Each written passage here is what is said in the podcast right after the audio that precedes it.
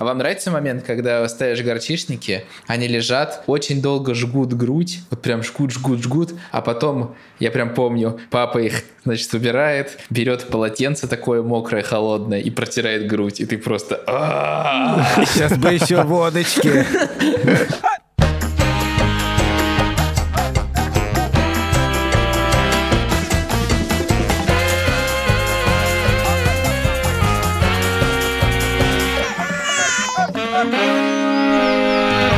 Привет, меня зовут Александр Борзенко. Это подкаст «Сперва роди», подкаст, где мы рассказываем о родительстве, но при этом не даем никаких советов, а только делимся своими тревогами, переживаниями и разными историями.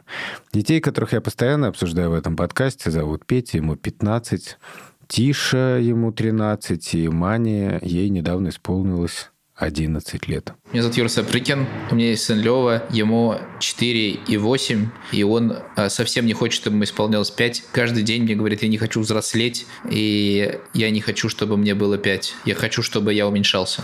А я напоминаю, что у нас есть телеграм-канал «Сперва ради», в котором буквально кипит жизнь. Меня зовут Владимир Цибульский, моей дочери Соне 4 года и 3 месяца. Я посчитал специально. Потому что Юра такой, 4,8 Леви. Я точно знаю, сколько ему лет. Кстати, я тоже э, уточнил. Партнер этого эпизода Яндекс Практикум. В середине выпуска мы расскажем о нем подробнее. Да, я еще хочу сказать, что у меня есть племянник Вася, и у него сегодня день рождения. Выпуск выйдет не сегодня, но это не важно. Я все равно хотел бы поздравить Васю. Вася топовый человек. Я с ним сегодня говорил по телефону, и это были лучшие 7 минут в этом дне. Вася, ну кто его не знает? А у меня есть брат, Ми, у меня есть брат двоюродный Миша, вот, и ему э, вот только, Господи, только на днях исполнилось... У меня есть троюродный брат Миша, и что? Днем рождения, Миш. Напоминаем передачу «Поле чудес». Э, я хотел бы передать привет... Э, Доставай огурцы уже, клади на барабан. Естественный вопрос от Юрия Сапрыкина. Вован, ты что, кашляешь, Вован? Я кашлю, да. У меня, у меня прям такой кашель, знаешь, ковидный. А что случилось? Давай начнем с того выпуска про похмельные. Что было дальше? В следующем выпуске я же рассказывал, что вот я сижу больной, а после этого выяснилось э, на следующий день, что это ковид. У меня ковид, у Олеси ковид, у Сони, слава богу, не ковид. Мы делаем ей тест, Делать тест э, ребенку – это отдельное приключение. Сначала все шло неплохо. Мой план был такой. Соня смотрит мультик, и ей пофигу на то, что я засовываю ей палку в нос. Однако оказалось... Не совсем пофиг. Я бы сказал, что ей вообще не пофиг. Ну, то есть сначала она просто сопела как кот, и это было смешно. А потом она начинает вырываться, вертеть головой. И, например, сегодня утром, когда мы делали тест, вернее, Леся делала тест, то Соня так вертелась, что Олеся просто выронила эту палочку, и нам пришлось использовать новый тест. А это дорого. К счастью, пока у нас бесплатные тесты, но скоро нам перестанут, мне кажется, их выдавать, потому что я просто пришел и говорю, дайте, пожалуйста, тест. Она такая, вот, держите два. Я говорю, мне нужно шесть. Она говорит, а мы даем два. Короче, мне дали два. На следующий день пошла Олеся, ей дали три. Погоди, а ты уехал в командировку, Олеся была в Америке, ты приехал да, потом и, и как бы заразил всех ее? заразил. Вот это лучший батя, конечно. Просто там же какой-то есть э, период, э, когда там дней пять должно пройти, прежде чем ты заразишься. Инкубационный как-то он там, типа в этом же. Ну, проблеме. я не знаю, короче, я приехал больной, а на следующий день слегла Олеся. А, ну, возможно, это вообще все было раньше. Всей правды мы не узнаем. Какие вот самые стрёмные истории про здоровье были с вашими детьми? Значит, сидим мы в гостях. Время где-то 10 11. Выходим и идем на остановку автобусную, чтобы поехать домой и уже лечь спать. Я беру Леву на руки, и он начинает делать так. И кашляет чуть-чуть. И мы стоим на остановке, ждем автобус. И Лева обнимает нас и говорит, мне нужен доктор. Ничего себе. Прикиньте, просто типа человек, который оборал всех врачей на свете, и вообще как бы все наши походы в поликлинику э, заканчивались полным крахом. Он стоит на остановке, задыхается и говорит, что ему нужен врач. И что Вот. с тобой происходит в этот момент? Ну, я на панике, вот, э, ну, в смысле, это не как-то типа супер критически выглядит, и оно как-то стабильно. Ну, то есть он вот начал задыхаться, покашляет, чуть-чуть такой поздыхать, потом какая-то пауза виснет, потом то же самое, вот, и просто оно повторяется, мы едем в автобусе, не едем к нам домой, едем домой к Ревериным родителям, которые живут ближе. То есть вы не едете сразу в скорую? Нет, мы едем в скорую, а я пишу Федору Кутасонову, записал аудио, как Лева дышит, И он мне спрашивает, инородное тело не могло попасть? Трудно вдохнуть или выдохнуть? Есть ли ингалятор? Я говорю, он очень напуган и плачет. Думаем вызвать скорую. Он пишет, если так, позвоните в свою больничную кассу и согласуйте первую помощь. Пусть они скажут, куда ехать. Я, в общем, звоню в эту больничную кассу, спрашиваю, что делать. Они говорят, все уже закрыто. У вас есть возможность вызвать скорую помощь. Нетревожный Федор Катасонов пишет мне, на скорую вроде не тянет. Кучу денег заплатите потом. А там нужно платить за скорую, что ли? Если, типа, скорая приехала и вроде все ок, типа, они не видят проблемы, зачем тебя забирать, тебя берут деньги. Если тебя забирают, то тебя оплачивает страховка. То есть они могут просто приехать, типа, посмотреть, типа, мы сейчас могли другого человека спасать, а приехали к вам. Ну да, да, но неужели такой случай не тянет на скорую? Интересно. Хорошо. Доверимся Федору Катасонову. Мы приезжаем домой, виснет такая пауза, типа, 5 минут ничего не происходит. Мы уже думаем, типа, все вроде нормально. Непонятно, что это было. Может быть, аллергия. И про это происходит снова, и я звоню в скорую. Мне отвечает женщина, говорящая на английском языке. Я говорю, ребенок задыхается. Тут она говорит, подойдите, пожалуйста, к холодильнику. Этот маршрут мне известен. Да. Пиво есть? Откройте морозилку. Я открываю морозилку. Она говорит, подышите. Я такой, Закройте морозилку. Она такая, блин, ты- вы сами что ли это делаете? Я говорю, с ребенком подойдите в морозилке и подышите. В это, в это время... А я думал, типа, это родителя успокаивает. так, Да, да, типа. да, я тоже так подумал. О, какой нетревожный подход. К родителям.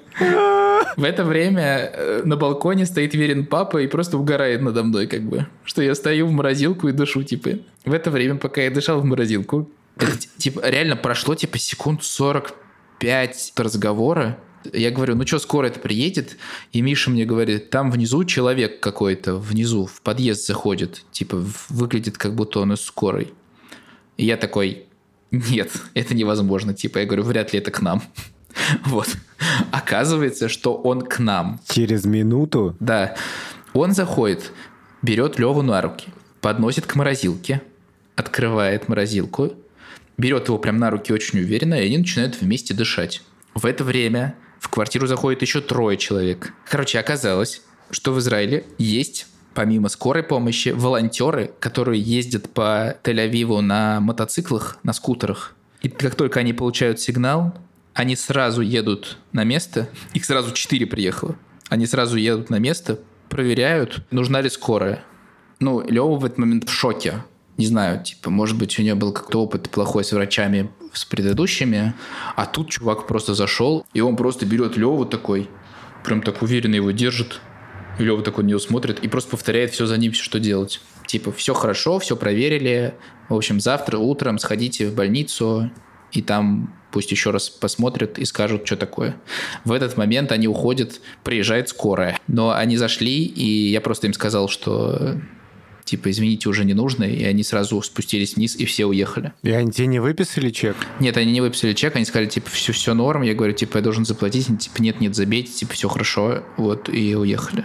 На следующий день мы, ну, тут как по правилам, тут не приезжает врач, а тебе надо самому ехать, и мы с Левой поехали в больницу, и там был просто какой-то доктор Хаус, просто чувак такой реально прям в очках такой супер красавчик, такой тонко шутит, а, как мы.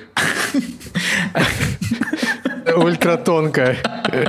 Ну, просто нам сразу говорит, типа, так, тут два варианта, у него либо бактерия, либо вирус, сдайте кровь. Сдайте кровь. Юра пошел сдавать кровь.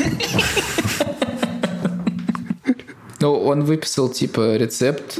Он сказал, если вирус, то, типа, вот эта таблетка поможет. Одна. Я растворил ее в ложке, дал Леве, и у него, типа, через несколько часов вообще не было никаких симптомов.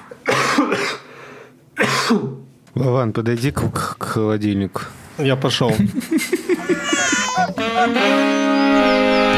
Вован, теперь твоя очередь. Я. Ну, история, на самом деле, очень похожая на Юрину, просто она произошла гораздо раньше. Соня была совсем маленькая, ей был, типа, наверное, год с чем-то. Она, по-моему, вообще ходить не умела, только стоять. И у нас по этому поводу лежали чемоданы, которые перегораживали проход в прихожую, потому что там был пол плиточный, и там она могла разбиться. И, короче, там стояли чемоданы и перегораживали путь. И она на- рядом с этими чемоданами тусила. И один из чемоданов был покрыт такой пленкой, которая начала отколупываться. И Соня продолжила ее отколупывать. И она колупала, колупала, колупала ее, и в итоге она ее съела, кажется. И в какой момент я вижу просто, что у нее там типа кровь идет из рта, и э, она типа ну, тоже вот дышит, короче, как так вот Лева. И мы, короче, позвонили в скорую сразу. Скорая ехала очень долго, ну, типа, минут 15, наверное.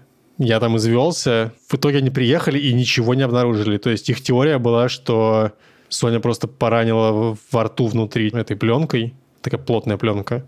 А почему она задыхалась, так и осталось неясным. Но вообще все нормально. Но мне показалось, что они довольно долго ехали для такого случая. Короче, мы перепугались страшно тогда. Сейчас уже немножко подсмылось. Короче, да, тогда было реально стрёмно. Я, я записывал вам аудиосообщение и говорил, там такой, «А, жесть. Блин, это очень страшно. А как она болеет, вот если просто планово дома? Она часто вообще болеет или нет? Ну, типа, не знаю, там просто кашель, температура. Температура у Сони была, мне кажется, вообще пару раз всего.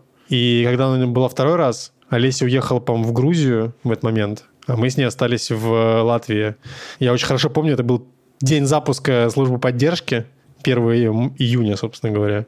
У Сони, короче, поднялась температура, и мы пошли с ней к врачу, и Соня просто, ей как будто голову было трудно поднять, она все время, значит, валилась, ну, идти сама не могла, я тащил ее на руках, и, в общем, потом мы пришли с ней домой, и тоже там она все время на мне лежала, короче, и не вставала, как пласт. Но вот таких было пару раз буквально. Все остальное время там у нее сопли текут, типа, условно, и все. Ну, сейчас она кашляет, как бы, но это не ковид, потому что мы сделали ей тест. Понятно. Вообще, надо сказать, что здесь довольно-таки лайтово, вот, на самом деле, подходит к этому самому, типа, там, кашляешь, сопли, типа, это пофиг. Типа, ты про США. Ну да, да, про сад. А, в смысле, там в плане посещения, типа, кашляешь и Да, кашляешь. да, да, да, да, да. Даже несмотря на их довольно драконовские ковидовские меры, сейчас, например, Соня ходит в маске, потому что она контактировала с нами, условно. А вы не обращались сами в, ну, в смысле, вы не, не требовалась медпомощь в США? Пока нет. Пока только Соня сходила к педиатру, Олеся ее сводила, пока я как раз был в Грузии сейчас. Ей сделали прививку от гриппа и еще какую-то прививку сделали. Кажется, вообще бесплатно было, да? Олеся, это бесплатно было? 10%? Бесплатно, это было бесплатно. Но, к счастью, ничего больше серьезного мы не сталкивались пока. Нет, но у меня, так как у меня много детей, и то у меня больше страшных историй. Я, на самом деле, по-моему, про все рассказывал в разных выпусках. У нас в первом эпизоде был выпуск про родительскую тревожность, экстремальные ситуации. Кровь и подушку что-то. Да, про кровь в подушку это история про тоже скорую помощь. Если коротко, мы с Шурой как-то проснулись, Тише спал с нами в одной кровати, и мы увидели, что просто он лежит в, луже крови. Оказалось, что дикое кровотечение из носа, и оно не останавливалось. Мы вызвали скорую, приехало два симпатичных, очень молодых чувака, видимо, тоже какие-то интерны. И, естественно, у Тиши к этому моменту кровь уже остановилась. Они ваткой вытерли Тише нос и выписали чек на 100 евро. Но на самом деле с отрывом самая страшная история случилась с Петей, когда он был маленький, ему не было еще двух лет, а может быть и года, я сейчас не помню. В общем, у него случился ложный круп. Это такая очень неприятная штука. Блин, это мой самый большой страх. А он типа в каком-то конкретном возрасте, с года до... В раннем совсем. Да, да, да, это чисто детская штука. И э, суть в том, что при ложном крупе возникает такая аллергическая реакция, и ребенок задыхается, ну, тоже у него возникает трудности с дыханием, и, в общем, там есть опасность, что он задохнется. Там тоже, кстати, рекомендуется дышать холодным воздухом, вот типа у морозилки. Правда, есть там две школы. Одни говорят, что, значит, надо у морозилки, а другие считают, что нужно, наоборот, э, паром горячим, там, типа над кастрюлей. Картошечкой. Подожди, кажется, у Катасона написано, что нужно в ванной включать горячую воду. На самом деле, действительно, я не берусь тут комментировать и всем советую почитать сайт NHS. Или просто в Ивану позвонить. Или позвонить в Ивану, телефон будет в описании. Ну, в общем, короче, суть в том, что надо сразу сказать, что моя младшая сестра умерла от ложного крупа, когда я был год и 8 месяцев. Это такая большая трагедия нашей семьи, и она навсегда оставил отпечаток, да, некоторый на всех нас. И в плане здоровья детей, конечно, это такой фон, который всегда включается. И поэтому, э, когда у Пети возник э, именно ложный круп, и я понял, что это именно ложный круп, то я, конечно, очень сильно напрягался. Мы консультировались сразу с э, врачом. Были всякие меры срочные, средства, которые нужно давать в случае, если там прям жесткий приступ, гормональное средство, которое снимает аллергическую реакцию быстро. И просто вот это была ситуация, когда ночью мы проснулись и поняли, что Петь задыхается, и что это как-то не проходит от этого средства. Мы вызвали скорую, а когда приехала скорая и сказала, что надо вести в больницу, и когда они сказали, что надо везти в Морозовскую больницу, то дело в том, что в Морозовскую больницу как раз э, умерла наша сестра, и, и я просто пошел в уборную, и меня блевануло. И после того, как э, меня вырвало, ну, я уже как-то действовал более... Рационально. Ну, да, ну, хотя спокойным это нельзя назвать. В общем, поехали в скорую, long story short, все закончилось нормально, но с тех пор началась эпоха ингалятора в нашей жизни. Уже тогда, собственно говоря, по-моему, у Пети мы купили ингалятор. Мы-то в детстве, ха-ха, ингаляции проводили с помощью чайника. В носик э, надо было дышать. А у Пети был такой модный девайс, который называется небулайзер. Ну и кроме того, вот всякие вот эти экстренные средства на всякий случай, во все поездки, куда бы ни ехали, с ночевкой или даже без ночевки. В общем, на всякий случай брали с собой небулайзер. Вот так это, в общем, помогало. Ну и потом Петя вырос, сложный круг прошел. Но, конечно, это одно из самых чудовищных таких переживаний, связанных со здоровьем детей. Ну и были какие-то еще там истории. Была вот эта история с э, анонимным ребенком, который отказывался есть и пить. И это называется расстройство пищевого поведения. Об этом просто тоже рассказывал. Это тоже, безусловно, один из самых тяжелых опытов. Абсолютно тоже там бессонных ночей, и вообще не понимание, чего делать. Там уже нам сказали, что, типа, возможно, нужно использовать зонт. И когда мне сказали, что нужно использовать зонт, я сам чуть не окочурился. Но тоже, в общем, все как-то а, закончилось нормально. А что касается в целом болезненности, вот самое интересное, мне кажется, отличие того, как мы болели, от того, как болеют наши дети, в том, что у нас дома считалось, что, типа, если температура, ты просто лежишь, пьешь чай из термоса и слушаешь аудиокассеты. Блин, я так хочу. Самое главное, что я так и делал. Первые два дня, пока я болел, я просто не мог встать, и я спал в основном, честно говоря. Да, вот. А у наши дети в основном все болезни переносят на ногах. И вообще нет никакой идеи, что надо ложиться. Но если температура, то... Ну, иногда просто голова болит, и ты, типа, лежишь. Вот недавно Маня болела, у нее была температура один день. И Маня все время, короче, смотрела iPad, и я говорил, что... Смотри, дорогая, смотри, сколько хочешь. Что я не знаю, как тебе, но мне всегда, когда у меня температура, мне тяжело смотреть. Я предпочитаю слушать. И, может быть, тебе тоже будет проще, если ты будешь слушать. Я там могу тебе почитать вслух, все такое. Короче, я помню вот этот первый шок, когда я познакомился с Шурой и, соответственно, с э, Ником и Нюней, старшими детьми, что у них была ветрянка, и они просто вообще, ну и чё? Ну, то есть они, естественно, никуда не выходили, чтобы других не заражать.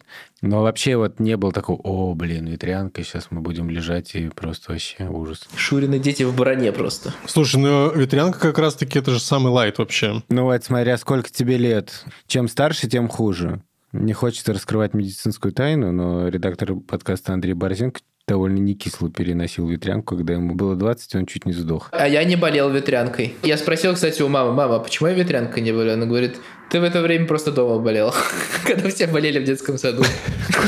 А ты в детстве много болел? В смысле, вот что-нибудь самое жесткое? Я помню, у тебя был ТИФ, ты рассказывал. Да, у меня был адский... Эти тревоги, типа, из детства, они потом перенесли сейчас, и я все время сейчас Леве, типа, при... если я чувствую чуть-чуть, что он, типа, теплый, я сразу бегу за градусником. Меня Вера уже бесится, типа, хватит ему температуру мерить. А я такой с трясущимися руками, давай измерим.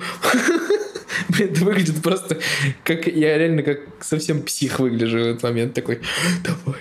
Вот, и Лева, блин, даже, даже боится мерить температуру, потому что я все время с вот с такими глазами, типа... Мне кажется, я связываю это с тем, что когда мы были в Африке...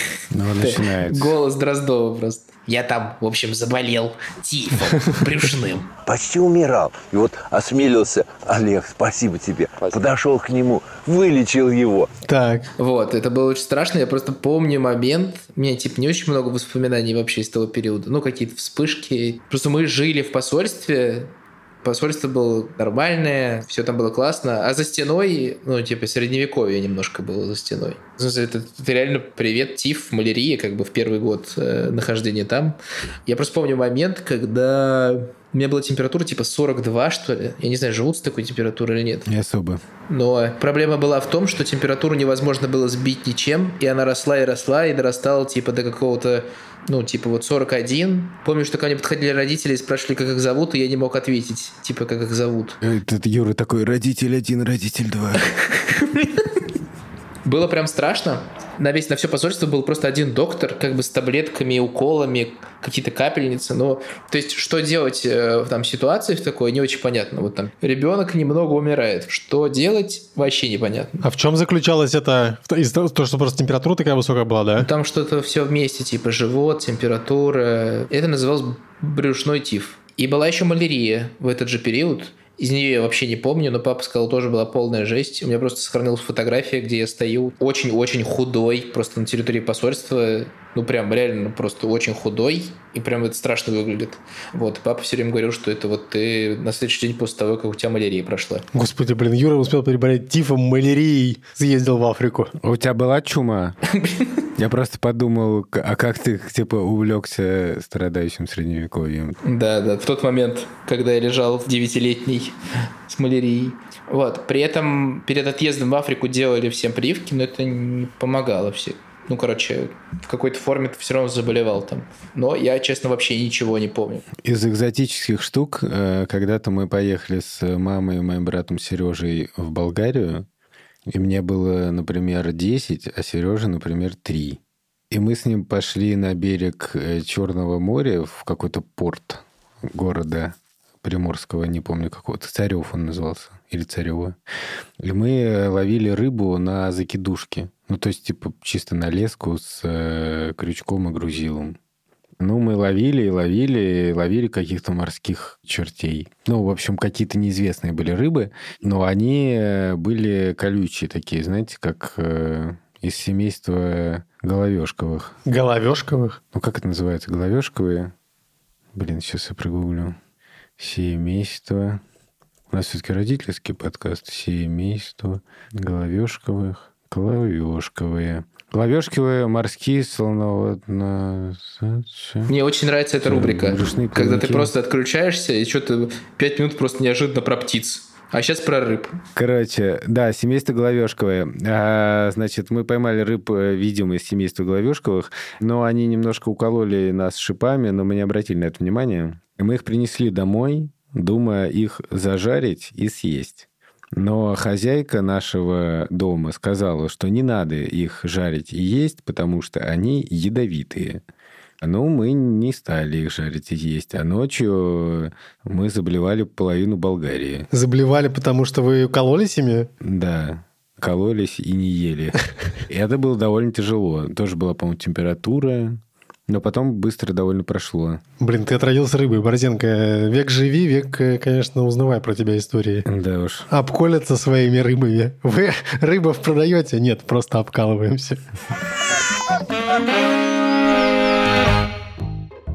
У этого выпуска есть партнер – сервис онлайн-образования Яндекс Практикум, где можно освоить востребованную цифровую профессию. Фишка практикума в том, что у 70% всего обучения практика, то есть полное погружение в выбранную профессию. Часто, если ты чем-то долго занимаешься, и потом тебе это надоедает, и переходить на что-то новое дико страшно, но команда практикума, ну и не только команда практикума, мы, в принципе, тоже уверены, что это довольно серьезное решение, оно ответственное, но в то же время оно правильное, потому что надо думать о будущем. Чтобы поддержать тех, кто боится поменять профессию, практикум выпустил спецпроект, пять документальных фильмов с выпускниками практикума, о том, как они сменили профессию, нашли новую работу и как у них изменилась жизнь. У кого-то сильно, у кого-то чуть-чуть, но все стали чуть свободнее, счастливее и больше горят собой. Честно говоря, всем хочется этого пожелать. А еще можно встретиться с выпускниками. Практикум проводит онлайн-встречи, там можно задать какие-то вопросы, обсудить какие-то вещи. И каждая встреча посвящена одному препятствию, которое мешает сделать этот шаг, сменить профессию.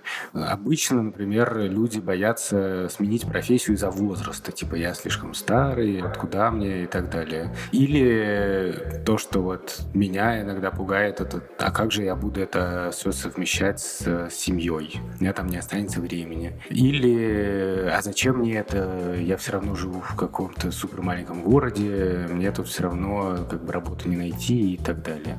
Или я всю жизнь работал на заводе, а теперь буду вдруг разбираться в компьютерах, как же так? И вот все эти вопросы, все эти сомнения, они есть не только у вас, они есть у многих людей, и их можно обсудить с теми, кто получил уже такой опыт и действительно решился на этот шаг и сменил профессию. И записаться на эти онлайн-встречи и посмотреть фильмы практикума можно по ссылке в описании этого эпизода. А еще можно перейти на сайт Яндекс Практикума и пройти вводную часть любого курса, который вам понравится. Она абсолютно бесплатная. А вы как-то говорите с детьми о здоровье? И в каком ключе? А, это, кстати, очень интересно. Это клевый вопрос. Потому что у нас сейчас это регулярно происходит. Типа вот в связи с тем, что я помню, что я говорил, что мы читаем книгу про здоровье, и там есть про писалку, там же есть про все остальное. Это все помогает, конечно, как-то... Ну, типа, Лева редко мыл руки, потому что он не понимал, типа, зачем это нужно. После прочтения книжки и понимание, что такое микробы, он спокойно к этому привык. Потому что я ему говорю, типа, вот там страшные микробы на твоих руках. Ну, так немножко запугивая, но не сильно. Так, так, так. Давайте обсудим. Что обсудим? Ну, в смысле, что вот я, например, не уверен, что, типа, это классный метод. Да, я тоже. Во-первых, потому что, типа, запугивать не очень классно, а второе, потому что я видел в своей жизни случаи обсессивно-компульсивного расстройства, которое выражалось в том, что люди постоянно мыли руки. И оно было на базе вот этого типа страха сформировано. Я просто ничего более толкового не смог придумать, потому что мы приходим, ну, не знаю, прям с какого-то совсем грязного места, и мне ничего не помогает, кроме вот, типа, вот такой истории. Типа, я не могу его насильно впихнуть туда, чтобы он орал безумно. У него же детский сад находится в синагоге. Нет, в детском саду все прекрасно, вопрос в дома. Не, просто в детском саду есть, он же знает благословение. Конечно, безусловно, он знает все благословение. Он же знает благословение на тела отъедаем. Да. Значит, как бы, что там объяснять? Надо просто прочитать благословение и мыть руки регулярно. Потому что так э, написано. Понимаешь, в том-то и дело, что сейчас тоже все хорошо. Это я говорю про методы, которые были несколько месяцев назад. Сейчас они все, все, он уже ручки моет. Пока он еще не знал благословения. Шесть месяцев в синагоге, он просто приходит домой из сада и сразу под душ. Прямо, прямо как есть в кипе и в цицит, короче, в талисе. То же самое с чисткой зубов, типа, все супер.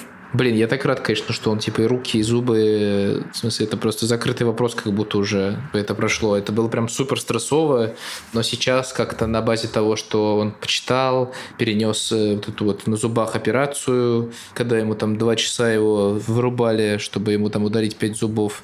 Сейчас все с этим ок. А он сам чистит зубы или ты ему чистишь? Я чищу, потому что нам врач сказал, стоматолог очень классный, московский, типа мальчики не чистят зубы до 14 лет среднестатистически. Типа не чистят зубы регулярно до первой влюбленности. Неплохо. Поэтому Он сказал, что детям нужно чистить зубы самостоятельно, так уж сложилось. Вот. Но бывают исключения, в смысле не исключения, а типа и так, и так. Но вот Лева, он, к сожалению, в той категории, когда ему надо прям... Ну, это стало ритуалом просто перед чтением книг. То есть у нас вечером... У нас вечера реально прям вот очень однообразно проходят. Типа мы смотрим там какой-нибудь с мультфильм, потом он идет в ванну, купается там 40 минут, он чистит зубы, потом читаем и спим. И так реально проходит каждый вечер. И это супер спасает реально. И часть этого ритуала чистка зубов, что как бы первый вопрос здоровья. Ну, мне кажется, что мы... мы я, я сейчас Юра сказал про микробов. Я, мне кажется, мы тоже рассказываем про микробов, что микробы могут залезть в нос, и ты заболеешь. Но мне кажется, что у детей не особо работает э, вот эта причинно-следственная связь между тем, что ты что-то делаешь, и потом ты заболеешь. Типа, Сон, не ешь это, у тебя заболит живот. Почему заболит живот? Потому что ты это ешь. Но это никак не помогает, мне кажется, особо. Да. С болезнями еще и бывают такие штуки, что возникают фобии болезней. У одного нашего ребенка, например, была фобия, он очень боялся ротавируса. И это прям э, было на уровне такой, если кто-то рядом скажет про ротавирус, то это прям могло плохо закончиться. Я вообще с этим полностью согласен. Вот эти все страхи, я не знаю, у вас был, ну, в смысле, вас в детстве пугали всякими болезнями? У меня было, типа, самое популярное, это мама мне говорила, будешь ходить босиком по холодному полу, у тебя будет воспаление легких, и потом у меня как бы регулярно... Ну, если у меня чуть-чуть там что-то спина болела, я все время думал, что у меня это болезнь. Типа, что у меня типа пневмония. Ну, короче, какие-то мелкие такие штуки это не делай, потому что оно потом перестекало в такой большой страх, который прям надолго сохранялся. Мне говорили, что если будешь сидеть на камнях, то не будет детей. Во, вот, вот это тоже. Так вот, полная чушь. Ты сидел на камнях? Я, мне кажется, в детстве провел на камнях. Хотел попросить наших слушателей э, прийти к нам в Телеграм и в комментариях под постом о том, что выпуск вышел, написать какой-нибудь страх, чем вас пугали в детстве, что может, и вы до сих пор думаете, типа, правда или это, или ложь. Мы же боремся с тревогами и страхами. Может быть, мы попросим Федора Катасонова разобрать это. А если это не поможет, то Юра лечит такие вещи руконаложением. Безусловно. А еще, знаете, в лагере в детском тебя отправляли на разные процедуры, и в частности там был, вы знаете, что такое душ Шарко? Душ, Душ Шарко. В смысле, это фамилия Шарко? Типа какой-то фирменный душ? Я хз, э, Шарко, Шарко. Короче, это просто такой, типа, значит, цилиндр, ты заходишь внутрь, и там, типа, со всех сторон в тебя льется, типа... Святая этот вода. У нас это называлось джакузи. Сам ты джакузи. Джакузи — это когда булькает. А это душ А это когда душ. Сейчас нагуглю душ. Душ с большой буквы Шарко. Метод гидротерапии, между прочим. Захотелось. На самом деле, я помню, что в детстве я как-то... Не то, что я много болел, ну, короче, то ли из-за того, что я плохо учился. В общем, у меня, видимо, было что-то типа СДВГ. Короче, я плохо учился, и у меня были вообще проблемы с э, утомляемостью, и были головные боли довольно жесткие для детей. В какой-то момент, значит, меня стали водить на такие процедуры, кажется, там фигурировала лампа Чижевского, но я не уверен. Душ Шарко и лампа Чижевского. Разбираем по фактам пользу и вред. наносят ответный удар просто, да. Сразу дисклеймер, это явно не то, что относится к доказательной медицине. Убедитесь, что лампа Чижевского есть на сайте НХС перед тем, как ее использовать. Чижевский ламп. И, короче, и в том числе я дышал там горным воздухом. Я помню, э, как это как флешбеки, знаешь, что мы входим в такую комнату, и там такие довольно всратые фотообои по стенам, и типа горы. Реально просто фотообои с, го- типа, с горами, и там стоят стулья, и обстановка максимально убогая. Вот реально, максимально убогая. Ну, в смысле, это какое-то советское НИИ или что-то. И там вот эти уродские стулья и какие-то эти фотообои с качеством ужасным. И я маленький. Вот на этих стульях там лежат такие типа баллоны, не баллоны, а такие как сдувшийся надувной мяч, знаешь? И типа надо дышать в этот мяч. И типа такой сеанс, там типа ты там 30 минут дышишь в этот мяч, и там внутри типа горный воздух. Просто парень из пузыря. Вот, да. Потом еще, значит, это просто про доказательную медицину и все такое. Не стесняйся. Не надо думать, что я э, как-то осуждаю своих родителей. Да это понятно, само собой, в смысле. Все это было прикольно и просто прикольно. Тогда не было как бы вообще концепции доказательной медицины. В смысле, она была, но не в, не в Советском Союзе, не в России. И, кроме того, в какой-то момент был такой период в моей жизни, что меня лечили аминокислотами. Мне кажется, что в Советском Союзе лечили просто рандомными как бы вещами. Типа, типа, мы тебя будем лечить ежом. Вот, держи ежа, Плащи им рот. дыши в ежа. Блин, твой брат Андрей Борзенко только что в зумовский чат написал. Разблокировано воспоминание. Первое в жизни интервью я делал с изобретателем этого странного метода горный воздух, АК прерывистая нарбарическая гипоксотерапия. Стрелков была его фамилия. Опубликовали в приложении к новой газете «Среда». Нормально. Блин, мне нравится, Андрей Борзенко врывается все время к нам с какими-то этими. Разблокированное воспоминание Андрея Борзенко. Такая новая рубрика. Короче, да, меня лечили аминокислотами, и этот период моей жизни заключался в том, что я в день ел от 14 до 18 разных лекарств. То есть реально я там типа просыпался, и там на блюдечке лежало большое количество лекарств. Это какие-то настоящие лекарства? Я не знаю, но я помню, что там фигурировал глицин. О, глицин топ. Я, кстати, не исключаю, что мне ставили вот этот диагноз, который сейчас считается не, ну, уже отменен, заканчелен, вегетососудистая дистония. Господи, это же классический диагноз. Да, Только, только странно, что тебе прям в детстве его поставили. Ну ты посмотри на меня, Вова. Короче, и помимо глицина я пил глицерин. Это очень-очень-очень сладкая хрень, до сих пор помню. Там стоял прям банка с этим глицерином. Я даже сейчас боюсь гуглить реально, что это такое. Блин, ты начинаешь просто разблокировать все подряд. Сейчас про горчичники еще поговорим. Да, кстати, тоже была и гомеопатия, конечно, и банки. О, расскажите про банки, кстати. Мне- Вам ставили банки? Мне банки, по-моему, ни разу не ставили, но ставили Вот я тоже. на моих глазах. Я обожал, короче, у нас был набор банок, и это было прямо очень красиво. Почему-то я их ужасно любил. Они были какие-то такие ладненькие, в аккуратной коробочке, проложенные ватой. Какой-то такой советский набор. Мне приходила бабушка пару раз ставить банки. Мне, мне кажется, это очень прикольно, как горчишники. А вам нравится момент, когда ставишь горчишники, они лежат, очень долго жгут грудь, вот прям жгут, жгут, жгут, а потом, я прям помню, папа их, значит, выбирает, берет полотенце такое мокрое, холодное и протирает грудь, и ты просто... Сейчас бы еще водочки. Короче, а на про банки мне нравилось, что там же был такой элемент магии, что для того, чтобы из банки убрать воздух, нужно было горелку туда вставить внутрь. Да, сжечь надо было, да. Забавно, да, что сейчас, конечно, мы не так относимся к всяким методам лечения и все там проверяем, чтобы это все было э, соответствовало всяким э, стандартам доказательной медицины или как это там называется, но на самом деле весь этот наш подход заключается в том, что как бы есть просто врачи, и мы знаем, что вот, вот этим врачам мы доверяем, а если это что-то не такое серьезное, то действительно мы лезем на какой-нибудь NHS, На сайт педсовет.ру. проверяем по надежным источникам. Надо сказать, что я недавно тоже воспользовался NHS, потому что я в кассете после некоторой попойки Вован хихикает такой. я много не выпил, много выпил один наш друг. И он сейчас в этом подкасте. Нет, нет, его нет в этом подкасте. Короче, один наш друг много выпил а, и рассказывал много интересных историй, которые составили бы, кстати, достойную конкуренцию лучшим историям в этом подкасте. Ну, в общем, неважно. Я укладывал этого нашего друга спать и думаю, блин, все-таки хорошо, что я не выпил так много, а вот этого друга жалко. Наверное, он будет мучиться и ночью, и утром ему будет очень плохо. А я так умеренно. Выпил, как я обычно выпиваю, умеренно. И вдруг у меня ночью очень сильно заболел живот. Я думаю, ну ничего страшного. Но он болел очень долго, и мне прям было очень плохо.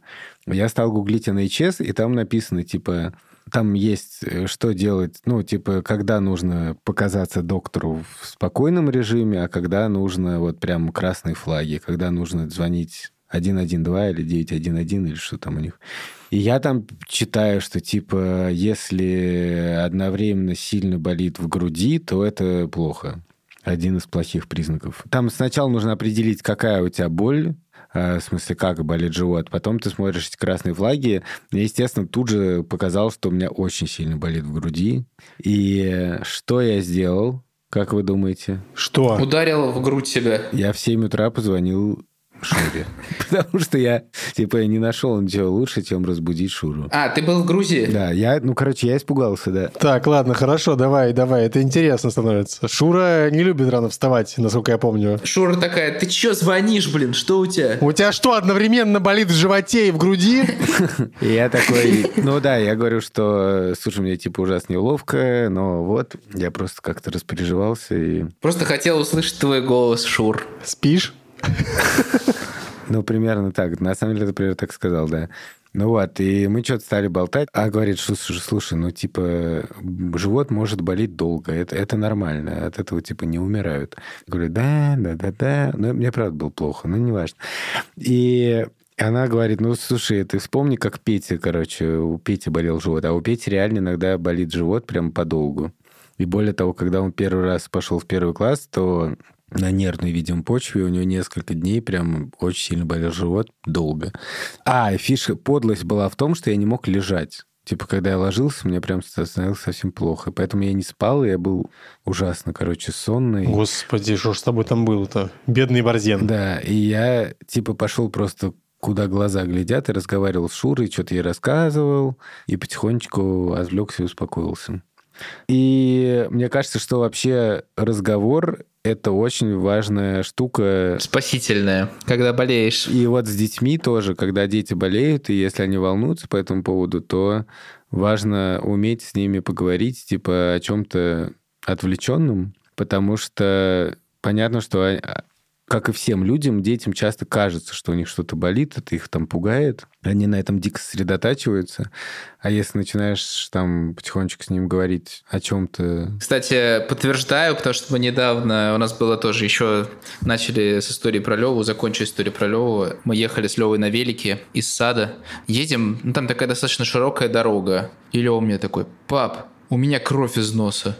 Я поворачиваюсь, и у него кровь, типа, ну, льется. Я, короче, просто на трассе, ну, типа, с велика спрыгиваю, хватаю его на руки. Я ему говорю, типа, успокойся, ничего страшного нет, все в порядке. Мы сейчас возьмем салфетку, найдем, и все будет хорошо. Он очень успокаивается и такой, я понял, хорошо. Реально просто лежит вот так на руках. Я сижу на трассе на дороге, он лежит на руках, у него просто все руки и все лицо в кровище. Вот. И я понял, что у меня нет салфетки, и в этот момент мимо меня едет курьер с едой. И он, типа, видит нас, останавливается, начинает рыться в пакетах с едой, которую он доставляет, пытаясь найти там салфетку. Он ее там не находит. Приходят какие-то люди, говорят, давайте я вызову скорую. Я просто офигел. От... Все начинают помогать. Хотя улица довольно пустая. То есть они просто видят, что я сижу, типа, что что-то не так, подходят, начинают предлагать помощь. Закончилось все тем, что мимо проезжала машина, открылась дверь, и женщина мне просто рулон туалетной бумаги бросает, короче, вот, у меня. Вот, и я такой, офигеть. И Лева потом так восхитился и потом рассказывал, нам, нас все подходили пытались нам помочь. Но история была в том, что я с ним перед этим, он мне часто идет, идет кровь из носа, но он там типа расковыряет, вот, и мы начинаем в этот момент общаться, успокойся, все хорошо, ложись, и он прям реально успокаивается. Так что говорить во время критической ситуации, когда что-то болит, плюс, плюс, плюс. Плюс, плюс, плюс. Плюс, плюс. Европа плюс. Теперь звоним э, Юре, если что. Успокойся, Вован. Подыши холодильником. Морозилку.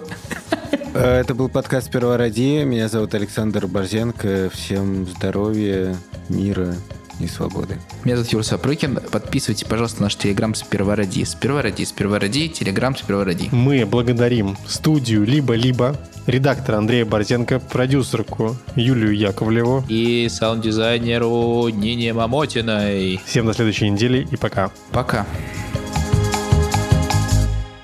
Вован реально ушел, он реально открыл морозилку, у И он дышит. засунул туда голову и дышит. Вован, пельмени растопишь.